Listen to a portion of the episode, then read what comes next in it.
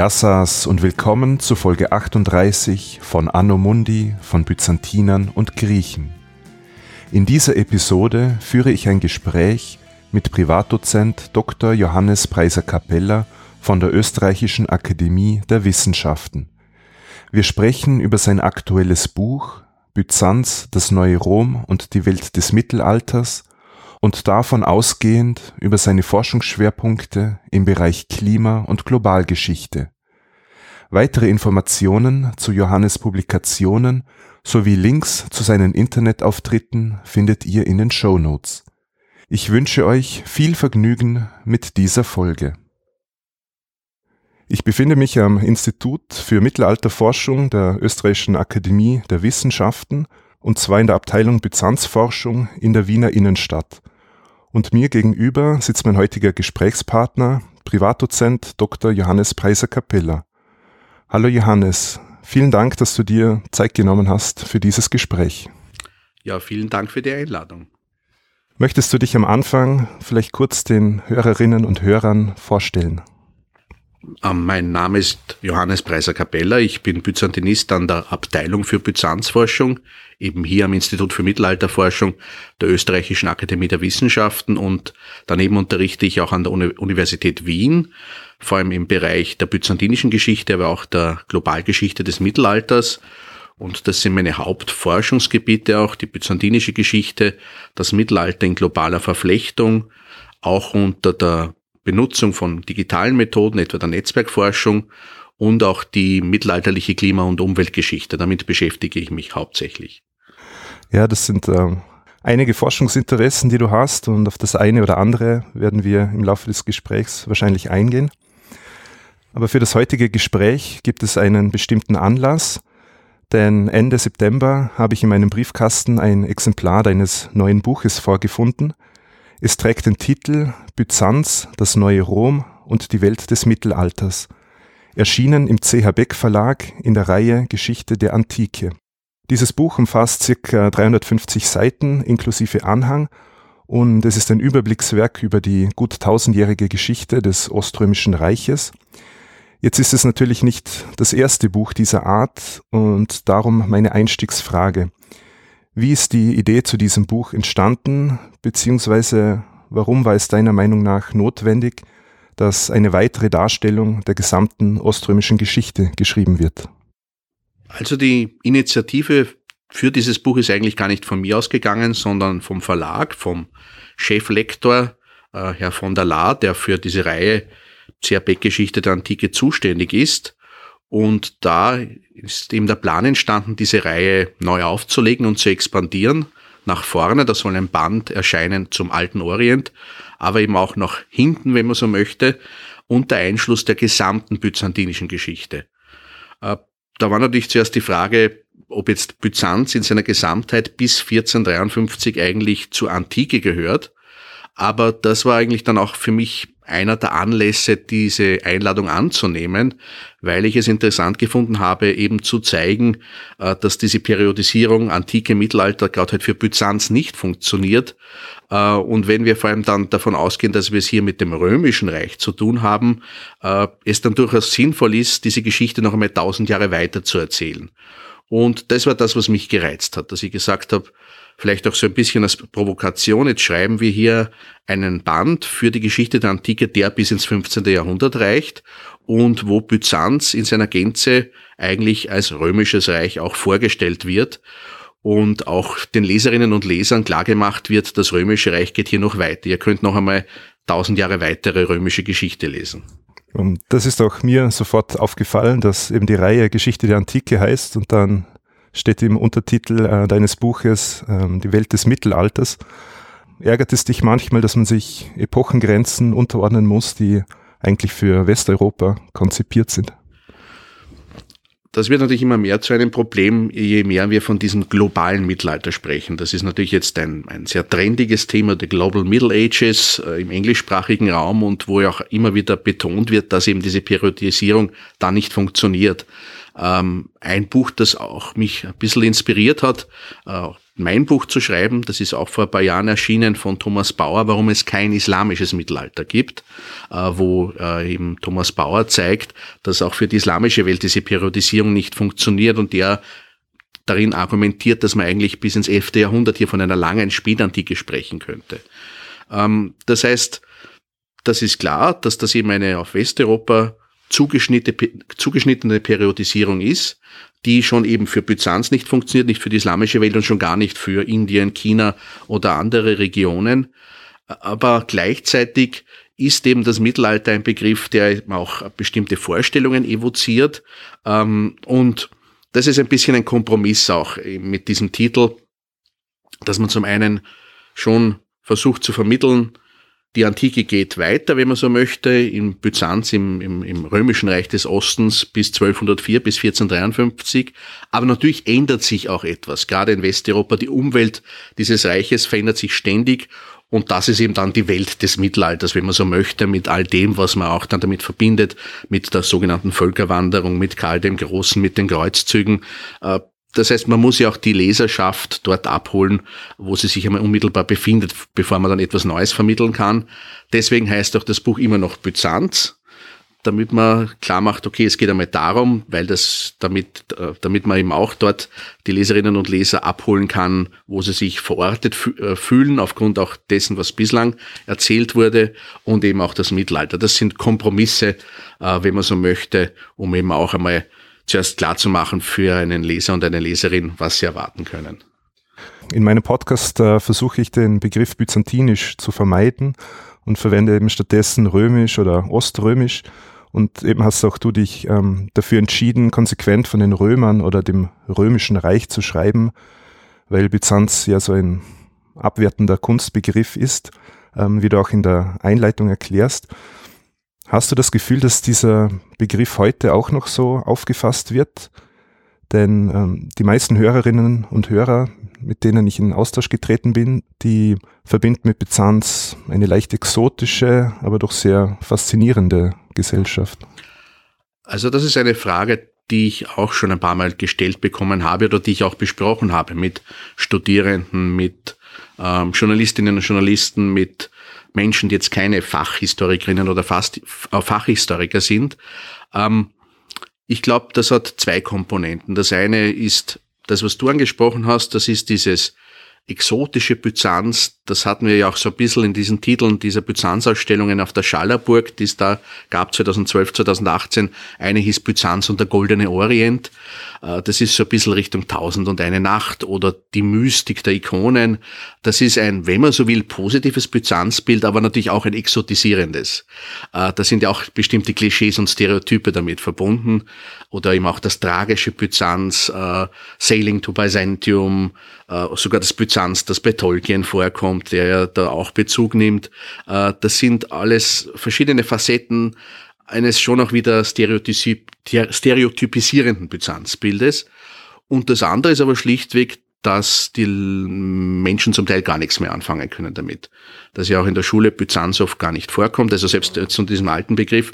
Das heißt, dieser frühere Begriff des Byzantinismus, äh, der ganz klar negativ besetzt war, der manchmal noch vorkommt, äh, ich bin mir oft nicht sicher, wie viele dann der Leserinnen und Leser, wenn da jetzt in einem Zeitungsartikel steht, äh, der Diktator von Nordkorea, der hat einen, einen byzantinischen Hofstaat oder so, wie viele damit da noch diese Klischees verbinden können, die man eigentlich damit evozieren möchte. das heißt, das ist zum einen gut, weil damit gibt's keine schlechten Bilder im Kopf, die man mal beseitigen müsste. Aber gleichzeitig heißt das auch, dass äh, sehr wenig eigentlich präsent ist, äh, Vorstellung überhaupt, was dieses Byzanz ist, äh, außer dann, wo man es dann verbindet mit diesen exotischen, mystischen Aspekten. Ein großes Thema der oströmischen Geschichte ist ja, wann man den Beginn festsetzt. Ja, das hast du auch schon ein bisschen angesprochen vorhin. Ähm, in meinem Podcast bin ich mit der Tetrarchie und Konstantin dem Großen eingestiegen, also ganz klassisch, wenn man so will. Ähm, Du holst in deinem Buch etwas weiter aus von der Verflechtung der römischen und griechischen Welt in der Antike, dann über die Krisen des dritten Jahrhunderts, ähm, bis dann mit Kaiser Konstantin die detaillierte Erzählung beginnt. Hast du lange überlegen müssen, ähm, welcher Zeitpunkt sich am besten eignet als Einstieg? Also die Idee war eben schon, wenn man jetzt sagt, das Ganze ist das Römische Reich, dann kann ich natürlich auch zurückgreifen, soweit ich möchte eigentlich in die römische Geschichte. Also theoretisch könnte ich ja auch anfangen mit 753 oder eben wann immer man die Beginn setzen möchte mit der Römischen Republik oder mit, mit Augustus als, als, als ersten Kaiser, äh, was ja auch so der Selbstwahrnehmung äh, entsprechen würde, auch der Kaiser in Konstantinopel, dass sie bis auf Augustus zurückgehen. Ähm, ich habe mich eben dann eigentlich für, für Polybius entschieden, äh, weil das ja zum einen ein Zeitpunkt ist, wo die griechische Welt dann wirklich in das römische Imperium oder in die römische Republik eingebunden wird, mit der Zerstörung von Korinth 146 vor Christus, mit den Eroberungen, den Einrichtungen der Provinzen in Griechenland und weil gleichzeitig in Polybios diesen diesen sehr schönen Satz hat, dass eben mit der Geschichte der Römer erstmals die Geschicke von Europa, Afrika und Asien in einer neuen Art und Weise verflochten wurden. Und das ist für mich dann ein Motiv durchgehend, dass das ja eigentlich auch die römische Geschichte bis 1453 ausmacht. Diese Verflechtung über die Kontinente hinaus, vor allem über Europa hinaus. Und deswegen war eben Polybius für mich ein schöner Einstieg, äh, weil er verschiedenen Ebenen zeigt, wie sich eben dann das Griechische und das Römische verbindet, aber eben das auch hinausweist in eine globale Dimension, die ja auch dem, dem Anspruch nach in Konstantinopel wahrgenommen wird bis 1453. Und ich denke mir, du hättest mit deinem Wissen ähm, auch ein 20-bändiges Werk über die oströmische Geschichte schreiben können. Äh, wie schafft man es, dass man sich an den vorgegebenen Rahmen hält? Unter Schmerzen. Ähm, also es war auch die erste Version, die ich dann abgegeben habe. Da habe ich gedacht, vielleicht kann man ein bisschen verhandeln, so 50 Seiten mehr. Das ging dann nicht, äh, weil es natürlich hier auch einfach auch einen, einen Businessplan gibt. Das Buch verkauft sich dann und dann besser, wenn es nicht so und so dick ist. Ähm, aber natürlich es ist auch eine, eine gute Erfahrung, es zwingt einen halt auch dann darüber nachzudenken, was will ich jetzt unbedingt drinnen haben. Äh, das ist klar, man wird auch nicht alles drinnen erzählen können, was wichtig wäre. Da werden auch dann viele Kolleginnen und Kollegen schreiben, warum ist das nicht drinnen. Das ist mir klar. Ich habe halt einmal die Geschichte so erzählt mit den Aspekten, die mir wichtig waren, um das zu vermitteln, was ich äh, vermitteln wollte über die Geschichte dieses Römischen Reiches. Und da sind eben auch dann vielleicht äh, nicht so wichtige Dinge drinnen oder eher kuriose Dinge. Also es gibt eine, einen Brief, den ich da zitiere, einen anonymen Brief, wo sich ein Autor beschwert über die Qualität der Straßen in Konstantinopel im 12. Jahrhundert. Dafür steht vielleicht weniger jetzt drinnen über die Feldzüge von Johannes äh, dem zweiten Komnenos. Aber mir war das wichtig, einmal diese, diesen Aspekt auch zu zeigen, dass da zum Beispiel auch immer noch ein Kaiser zur Verantwortung gezogen wird, immer noch so ein bisschen diese Idee drinnen ist, du bist eigentlich der Diener des römischen, römischen Staates, des römischen Volkes. Äh, das heißt, das galt es eben abzuwägen und das war eigentlich dann doch ein interessanter Prozess. Äh, ich habe das auch andererseits mit ein paar Kolleginnen besprochen. Äh, Professor Claudia Rappier, die Direktorin bei unserem Institut, die sagt auch immer, es gibt auch Bücher, die zu dick sind. Äh, wo man dann merkt, die Autorinnen und Autoren waren nicht in der Lage, jetzt eine Auswahl zu treffen und das schadet dann oft auch dem Argument oder der Geschichte, die man erzählen möchte. Äh, das ist ja auch bei Romanen oft. Es gibt auch Romane, die sind zu dick. Ähm, und nachdem es jetzt kein Handbuch war, es ist jetzt kein Ostrogorski, wo halt alles systematisch drinnen sein sollte, äh, war es auch dann leichter, hier ein bisschen äh, Dinge wegzulassen. Äh, natürlich immer noch unter dem, äh, unter dem Gesichtspunkt, es sollte schon so geschrieben sein, dass auch jemand, der nichts weiß über die Geschichte dieses römischen Reiches im Osten, dass ein solcher Leser, eine solche Leserin doch die Hauptgrundlinien vermittelt bekommt. Um auch von mir ein, ein kurzes Feedback zu geben. Also für mich war die Lektüre sehr kurzweilig ähm, du verwendest keine komplizierten Schachtelsätze und die Erzählung wird angereichert durch Zitate, also sowohl aus Quellen als auch aus der früheren Forschung. Und dein Buch liefert eigentlich alles, was man von so einem Werk erwartet, also die politische Geschichte, die Kriege, Bürgerkriege, ähm, Entwicklungen im Bereich Kirche, Theologie, also was sich auch gut in die Ereignisgeschichte einbetten lässt. Ähm, darüber hinaus wirbst du auch ähm, langfristige Entwicklungen ein in die Erzählung, ähm, wie etwa der, der Aufstieg der Großgrundbesitzer. Was ich aber in einem Überblickswerk über die oströmische Geschichte ähm, in derart ausgeprägter Form so noch nicht gelesen habe, das ist der ständige Bezug auf das Klima und die Umwelt und ähm, wie das das Leben der damaligen Zeitgenossen beeinflusst hat. Und das ist ja eines der, der Themenfelder, die zu deinen äh, Schwerpunkten zählen. Wie ist es dazu gekommen, dass du als Byzantinist, als Geisteswissenschaftler die Umwelt- und Klimageschichte für dich entdeckt hast? Also das hat zum einen mit meiner Biografie zu tun. Ich bin auf einem Bauernhof aufgewachsen, also meine Eltern betreiben eine Landwirtschaft und äh, wenn man auf einer Landwirtschaft aufwächst, ist das eigentlich jeden Tag das Erste, was man macht, dass man zum Himmel schaut, wie das Wetter ist. Ähm, und gleichzeitig habe ich auch, als ich dort aufgewachsen bin, selber auch Dinge mitbekommen, die sich verändert haben. Also, dass eben auch durch die Intensivierung der Landwirtschaft etwas die Natur sich verändert hat. Ich kann mich erinnern, als ich ein Kind war, äh, sind da noch äh, jeden Tag, jedes Jahr zu einem bestimmten Zeitpunkt Unmengen von Rebhühnern herumgelaufen zwischen die Feldreine und die sind dann ab einem gewissen Zeitpunkt verschwunden. Die gibt's nicht mehr. Wie auch sehr viele, das ist ja mittlerweile auch quantifiziert, wie viele Vögel verschwunden sind, äh, Singvögel und so weiter. Das heißt, ich habe da vielleicht einen unmittelbareren Bezug zu dem, was ein bisschen abstrakt Klimawandel, Umweltzerstörung und so weiter heißt, äh, weil ich das vielleicht direkt da mitbekommen habe und das auch dann immer mich interessiert hat, äh, wie das früher war. Und äh, der andere Aspekt war, dass einfach es eine Explosion gab an Daten zu diesem Bereich der Umwelt- und Klimageschichte in den letzten 10, 15 Jahren.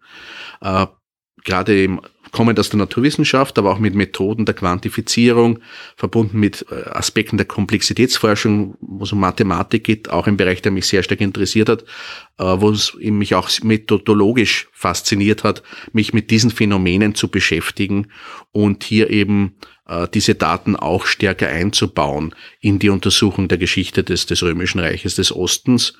Und aus diesen Dingen ist dann eben entstanden dieses sehr starke Interesse das dann eben auch gemündet hat in eine intensive Zusammenarbeit mit Naturwissenschaftlerinnen und Naturwissenschaftlern, wo man dann eben die Archive der Natur und die Archive der Gesellschaft, das, was Historikerinnen und Historiker untersuchen, zusammenbringt. Also aus, aus diesem Hintergrund ist dieses Interesse entstanden, eigentlich eben schon lange, bevor jetzt sich das jetzt noch einmal intensiviert hat in den letzten Jahren mit äh, der Klimaschutzbewegung und so weiter, äh, dass, dass mich das eben schon lange eigentlich umtreibt. Und im Jahr 2021 hast du ja zwei Bücher publiziert, äh, die sich in den Bereich Klima- und Umweltgeschichte einordnen lassen. Die erste Ernte und der große Hunger, Klimapandemien und der Wandel der alten Welt bis 500 nach Christus und der lange Sommer und die kleine Eiszeit, Klimapandemien und der Wandel der alten Welt von 500 bis 1500 nach Christus. Beide parallel erschienen im Mandelbaum Verlag. Mit diesen beiden Publikationen deckst du einerseits einen großen Raum ab, also der Mittelmeerraum, Nahe Osten, Europa, China, und andererseits einen langen Zeitraum von mehreren tausend Jahren. In, in welchen Bereichen helfen uns die Ergebnisse der Klimaforschung, historische Ereignisse und Entwicklungen besser zu verstehen?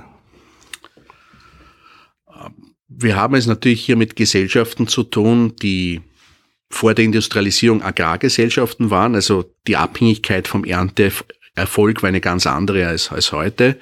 Äh, das ist einfach ein Faktum, dass all das, was wir dann an, wenn man so will, Phänomenen der politischen, der kulturellen Geschichte haben, äh, basiert auf der Landwirtschaft, auf dem, was 90 Prozent der Bevölkerung erwirtschaften konnten, unter sehr schwierigen Bedingungen. Das heißt, wir haben noch hier eine viel stärkere Verwundbarkeit auch gegenüber diesen klimatischen Schwankungen, wobei wir auch heute sehen, dass wir dann nicht immun dagegen sind. Aber sagen wir einmal, das ist noch einmal stärker ausgeprägt, als es sich vielleicht heute ein Mitteleuropäer, eine Mitteleuropäerin vorstellen kann, die in einem klimatisierten Büro irgendwo sitzen. Äh, das ist also der eine Aspekt, dass wir hier eine unmittelbarere Betroffenheit auch haben. Ähm, und gleichzeitig ist es durch die vielen Daten, die jetzt in den letzten 15 Jahren entstanden sind, auch leichter möglich hier nuancierter vorzugehen, wirklich zu sehen, wie waren, dies, wie, wie waren diese Schwankungen ausgeprägt.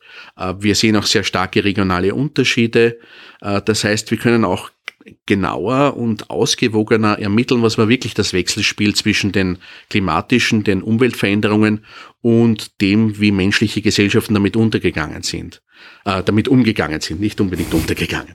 Äh, und das ist ein Unterschied zu einer sehr stark deterministischen Geschichtsschreibung, die es ja schon im 19. Jahrhundert gab. Da gab es ja erste Überlegungen auch zu Umwelt- und Klimaveränderungen und da gibt's, es gibt ja bis heute dieses, diese Narrative, ja, die Dürre, diese lange Dürre hat die Zivilisation XY zum Untergang gebracht oder deswegen mussten die Wikinger Grönland aufgeben. Und das sind eben vereinfachende Narrative, die immer noch sehr stark zirkulieren und das können wir eben sehr viel genauer, sehr viel ausgewogener jetzt untersuchen für diese Gesellschaften der Vergangenheit und damit vielleicht auch hilfreichere ähm, Narrative bieten, wie menschliche Gesellschaften mit solchen Veränderungen umgehen, als eben der simple lineare Zusammenhang, ja, das Klima wird schlecht und dann bricht die Zivilisation zusammen. Das ist nicht hilfreich, auch nicht in der heutigen Situation. Und das versuche ich eben auch in diesen zwei Büchern, deswegen auch dieses weite Ausgreifen in eine Langzeitperspektive, letztlich vom Beginn der Neolithisierung und eben auch für verschiedene große Räume im Nahen Osten, im östlichen Mittelmeerraum, in Westeuropa, in China, um hier auch einen Vergleich zu schaffen, äh, damit man eben hier sieht die ganze Bandbreite an Entwicklungen, die möglich sind und wie Gesellschaften darauf reagieren können. Und deswegen habe ich hier auch weit über, wenn man so will, meine meine byzantinische Hausmacht ausgegriffen, um hier diesen Vergleich auch bieten zu können in der Langzeitperspektive und auch im globalen Vergleich. Und wenn wir uns jetzt auf das mittelalterliche römische Reich beschränken, welche größeren Klimaveränderungen hat es in der tausendjährigen oströmischen Geschichte gegeben? Kannst du den Hörerinnen und Hörern vielleicht einen kurzen Überblick geben? Also man spricht ja von der sogenannten römischen Warmzeit oder vom römischen Klimaoptimum, der Zeit ungefähr zwischen 200 vor Christus und 200 nach Christus. Das war eine Zeit relativ stabilerer und günstigerer Bedingungen im Durchschnitt für weitere Teile des Mittelmeerraums. Und darauf konnten auch die Römer ein bisschen aufbauen. Also das hat die Landwirtschaft begünstigt, das hat etwa auch dafür gesorgt, dass die Alpenpässe leichter passierbar waren. Also da hat das Römische Reich war eine Zeit lang klimahistorisch begünstigt, wenn man so möchte. Diese Zeit endet ab der Mitte des zweiten Jahrhunderts nach Christus. Ein wenn man so will, Symbol dafür ist auch der Ausbruch einer ersten großen reichsweiten Pandemie, die antoninische Pest äh, in den 160er Jahren, wobei wir auch immer wieder sehen, wie diese pandemischen Ausbrüche mit klimatischen Schwankungen verbunden sind, weil die eben die Lebensbedingungen, wenn man so möchte, auch dieser Krankheitserreger verändern. Und damit beginnt ja auch eine Zeit der Krise im Römischen Reich und diese dieses römische Klimaoptimum endet und geht über in das, was man nennt die spätantike Kaltzeit, die dann einen besonderen Höhepunkt erlebt im 6. Jahrhundert während der Regierungszeit von Kaiser Justinian. Es gibt 536 einen großen Vulkanausbruch, dessen Auswirkungen werden auch beschrieben bei Prokop und anderen Zeitgenossen, dass da monatelang die Sonne getrübt war, dass es kälter wurde und es beginnt eine Zeit, das kann man auch mittlerweile aufgrund von naturwissenschaftlichen äh, Daten nachweisen, für mehr als 150 Jahre wird es im Durchschnitt noch einmal kälter. Man nennt das die spätantike kleine Eiszeit, bis ungefähr um 660 nach Christus, die manchmal auch noch einmal durch starke Vulkanausbrüche verschärft wird. Und einige Jahre nach diesem ersten großen Vulkanausbruch kommt es ja dann zum Ausbruch der sogenannten Justinianischen Pest. Äh, wo genau der Erreger herkommt, wissen wir nicht. Wir wissen mittlerweile, dass es sich tatsächlich um das Bakterium Yersinia pestis handelte.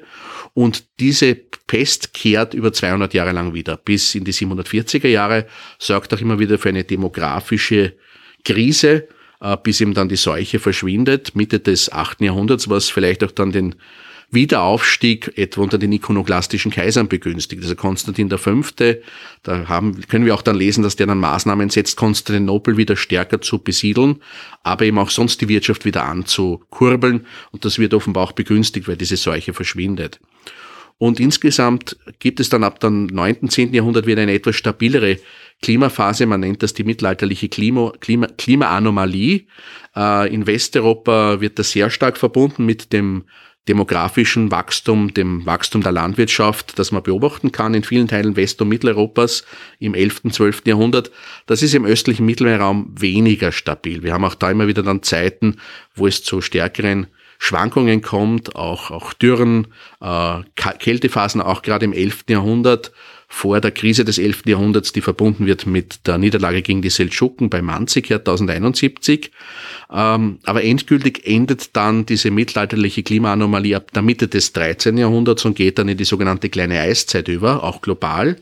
Und das ist ähnlich wie im 6. Jahrhundert. Wir haben eine deutlichere Abkühlung, wir haben mehrere große Vulkanausbrüche und dann auch noch einmal einen Ausbruch einer Pest wieder. In, ab 1346, das wird ja beschrieben bei Gregor Ras und anderen, kommt die Pest von Schwarzen Meer her auch wieder noch einmal nach Konstantinopel in ein Reich, das natürlich schon insgesamt in einer Krise ist damals mit den Bürgerkriegen, mit der beginnenden Expansion der Osmanen und die Pest kehrt dann auch wieder im Römischen Reich des Ostens, aber im Osmanischen Reich ja letztlich bis ins 19. Jahrhundert. Da bleibt diese Pest endemisch und sorgt auch immer wieder für große Bevölkerungsverluste. Und äh, das ist dann, wenn man so will, auch dieser Übergangszeit zu dieser kleinen Eiszeit ist dann parallel auch dann zum, zu den letzten Jahrzehnten der Geschichte des Römischen Reiches des Ostens bis 1453, ähm, wo dann eben dann die, diese kleine Eiszeit schon relativ stark ausgeprägt ist, äh, die sich aber eben nicht nur in kälteren Phänomenen zeigt, sondern auch immer wieder eben in Dürre, äh, in Dürren oder in anderen Extremereignissen. Die schriftlichen Quellen, die uns überliefert sind, berichten ja überwiegend von der privilegierten Bevölkerungsschicht. Ist das Einflechten der Klimageschichte oder der extremen Wetterereignisse ein Mittel, um das Schicksal der nicht privilegierten Bevölkerung deutlicher zu machen? Das ist es im Idealfall, dass es uns eben auch ermöglicht, ein bisschen oder ein bisschen mehr darüber nachzudenken, was die Lebensbedingungen waren der großen Masse der Bevölkerung, die ja in der Landwirtschaft auf dem Land gelebt hat. 90 Prozent der Bevölkerung waren wohl in der Landwirtschaft tätig. Andererseits ist es aber so, die Schriftquellen sind ja dieselben, die wir für andere Phänomene haben. Das heißt, wir haben sehr viel mehr Berichte jetzt über extreme Ereignisse aus der Perspektive von hochstehenden Autorinnen und Autoren, vor allem aus Konstantinopel. Äh, es sind ja keine anderen Quellen. Manchmal können wir etwas dazu gewinnen durch die Urkunden, etwa vom, aus dem Athos oder aus, aus Westkleinasien, wo man so einzelne kleine Blicke haben auf lokale Situationen in bestimmten Dörfern, wo berichtet wird, es ist gerade der Fluss ausgetrocknet oder die Ernte wurde gerade vernichtet. Aber das meiste, was wir an Schriftquellen haben, ist auch wieder doch aus dieser Elitenperspektive aus Konstantinopel und wie halt die bestimmte Phänomene wahrgenommen haben.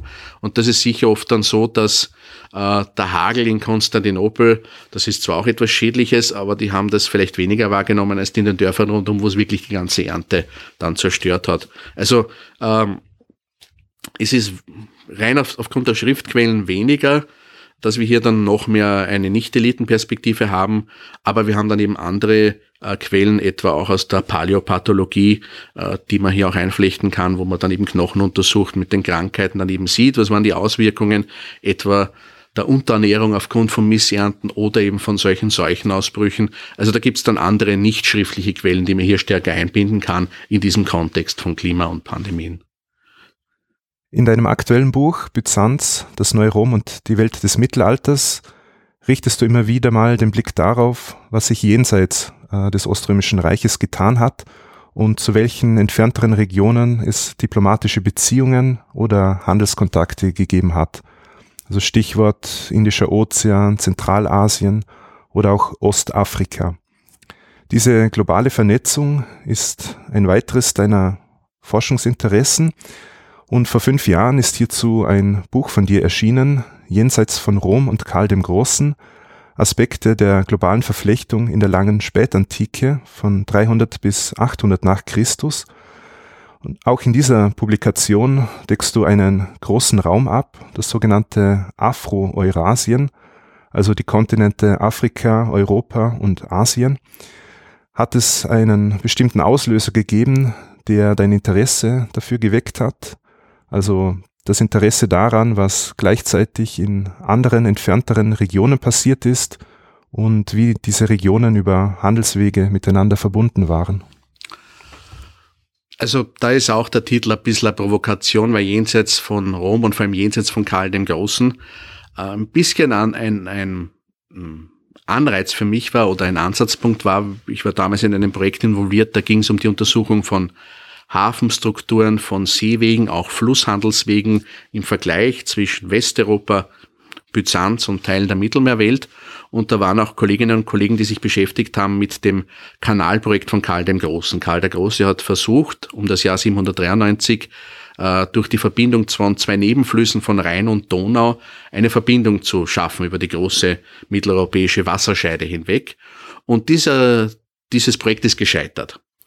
Und die Kolleginnen und Kollegen haben damals sensationelle Funde gemacht. Die konnten wirklich das Holz finden, das Bauholz und das genau datieren und haben auch dann eben herausgefunden, das war eben das Wetter, das war zu feucht, zu nass, die ganze Baugrube ist wieder zugeschüttet, zu, zugeschwemmt worden.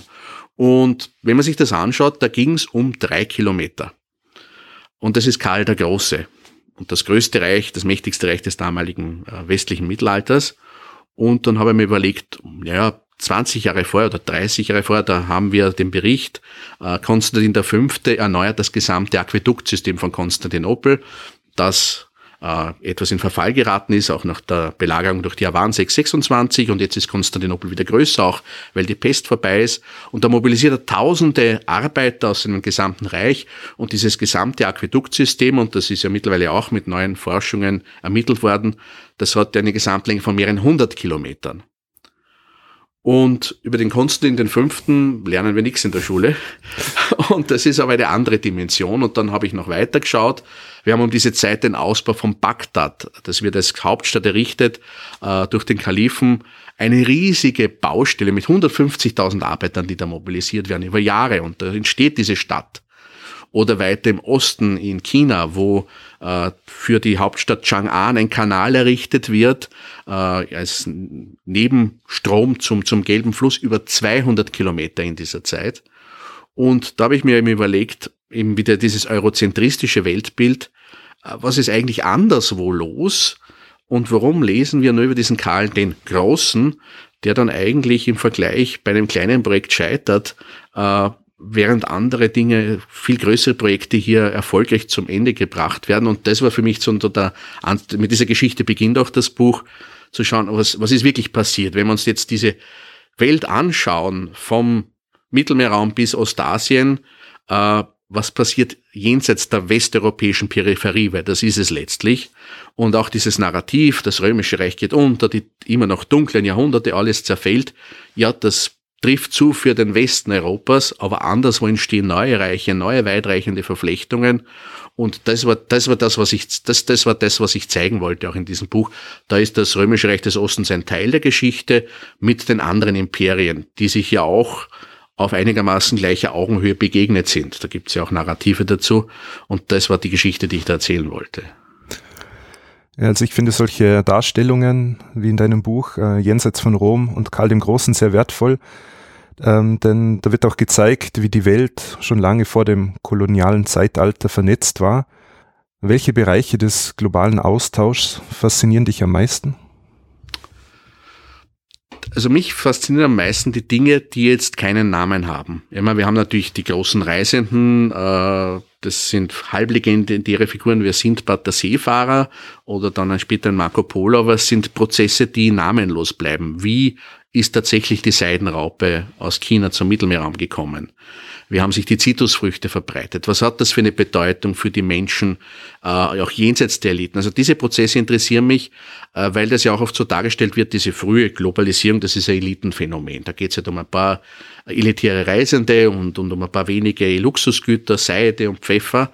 Und wenn man sich das aber anschaut, welche äh, Dinge hier dann schon auch äh, über weite Distanzen ausgetauscht werden, eben zum Beispiel äh, bestimmte Feldfrüchte und die damit verbundenen Anbautechniken, die dann wirklich in der Breite äh, die Landwirtschaft verändern, aber auch die Ernährung. Also da geht es dann um die elementaren Lebenswirklichkeiten, äh, was die Menschen essen und dann auf einmal sich im Laufe ab dem 7., 8., 9. Jahrhundert verbreitet sich der Zucker, das Zuckerrohr im östlichen Mittelmeerraum, die Zitrusfrüchte, es entsteht eine ganz neue Küche.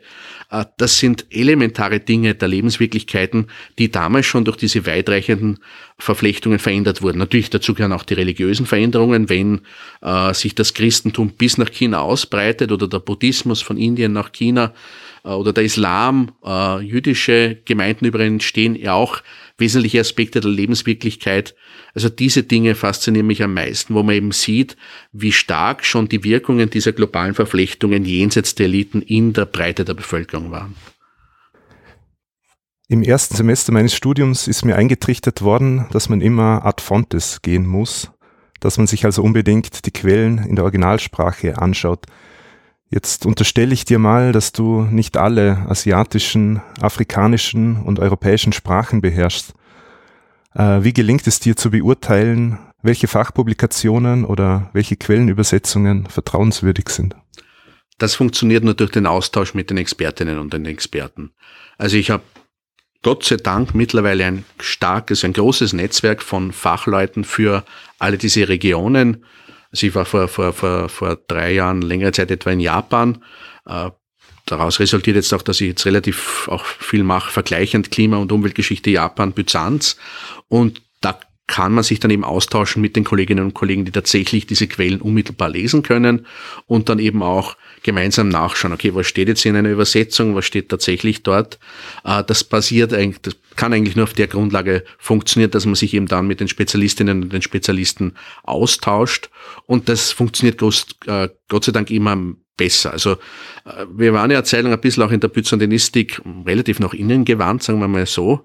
Und die Öffnung hat, ist langsam vor sich gegangen. Also Byzantinistenkongress ist ja nach wie vor etwas, wo vielleicht nicht sehr viele Nicht-Byzantinisten sind. Das soll sie wird sich jetzt hoffentlich ändern. Aber solche Forschung passiert eben nur auf, kann nur auf dieser Grundlage funktionieren. Das ist auch ein bisschen ein Problem mit diesem Global Middle Ages Hype in der englischsprachigen Welt. Ähm, die zum Beispiel nicht nur vielleicht nicht die anderen Quellen lesen, sondern auch schon die schon sehr viel längeren Traditionen von globalgeschichtlicher Betrachtungen nicht englischen Fachliteratur nicht wahrnehmen, was das ein bisschen ad absurdum führt.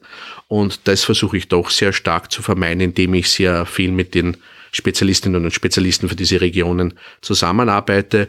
Äh, wir haben da jetzt auch einen neuen Rahmen. Das wurde jetzt bewilligt, ein Exzellenzcluster Eurasian Transformations unter der Leitung von Claudia Rapp, wo unser Institut involviert ist, wo jetzt auch zuerst einmal Spezialistinnen und Spezialisten für den gesamten eurasischen Raum hier in Wien kooperieren, aber das auch dann ausgebaut wird in alle Richtungen. Das ist auch wieder ein Rahmen, wo man dann noch einmal viel verstärkt solche Dinge äh, machen kann. Ich versuche ja mit meinem kleinen Podcast ein bisschen die Welt des mittelalterlichen römischen Reichs einem breiteren Publikum näher zu bringen. Auch du engagierst dich viel im Bereich Wissenschaftskommunikation, zum Beispiel durch öffentliche Vorträge. Was würdest du dir wünschen, ähm, dass sich sonst noch tut, damit unser Fach etwas breitenwirksamer wird? Also es wäre natürlich schön, wenn äh, das Römische Reich des Ostens auch im Schulunterricht eine stärkere Rolle spielen würde. Äh, wenn wir jetzt zu viel reden über Globalgeschichte und Globalisierung, dass man sich eben auch stärker auseinandersetzt mit der Geschichte jenseits von West- und Mitteleuropa schon in früheren Jahrzehnten und Jahrhunderten, ähm, dass das auch schon in der Ausbildung von Lehrerinnen und Lehrern eine Rolle spielt. Ich habe auch einmal ein Seminar gegeben an der Pädagogischen Hochschule in, in Linz. Da hat das eigentlich sehr gut funktioniert, aber das, sowas sollte man noch verstärken, weil das ist einmal die Grundlage. Da haben doch die meisten einmal den ersten Kontakt mit Geschichte. Äh, das ist eine Sache, die ich glaube, wo ich glaube, das wäre wichtig, dass man das noch einmal intensiviert. Und wenn man auf dem Laufenden bleiben will über deine Arbeit, wo kann man dir im Internet folgen? Also ich bin präsent auf Facebook und auf Twitter, auch offiziell für unsere Abteilung für Byzanzforschung. Ich habe eine Academia Edu-Seite, äh, auch eine öffentlich zugängliche, da gibt's, kann man ja spiegeln, dass man das auch dann äh, einsehen kann, ohne dass man dort einen Account hat. Und ich habe auch eine Website, das andere Mittelalter, da gibt's auch einen Blog, da wird relativ unregelmäßig, aber doch befüllt. Und da kann man auch so ein bisschen nachschauen, was ich mache und Themen, die mich gerade beschäftigen. Ja, das das wird natürlich alles in den Show Notes verlinkt. Lieber Johannes, ich danke dir herzlich für dieses interessante Gespräch. Vielen herzlichen Dank für die Einladung.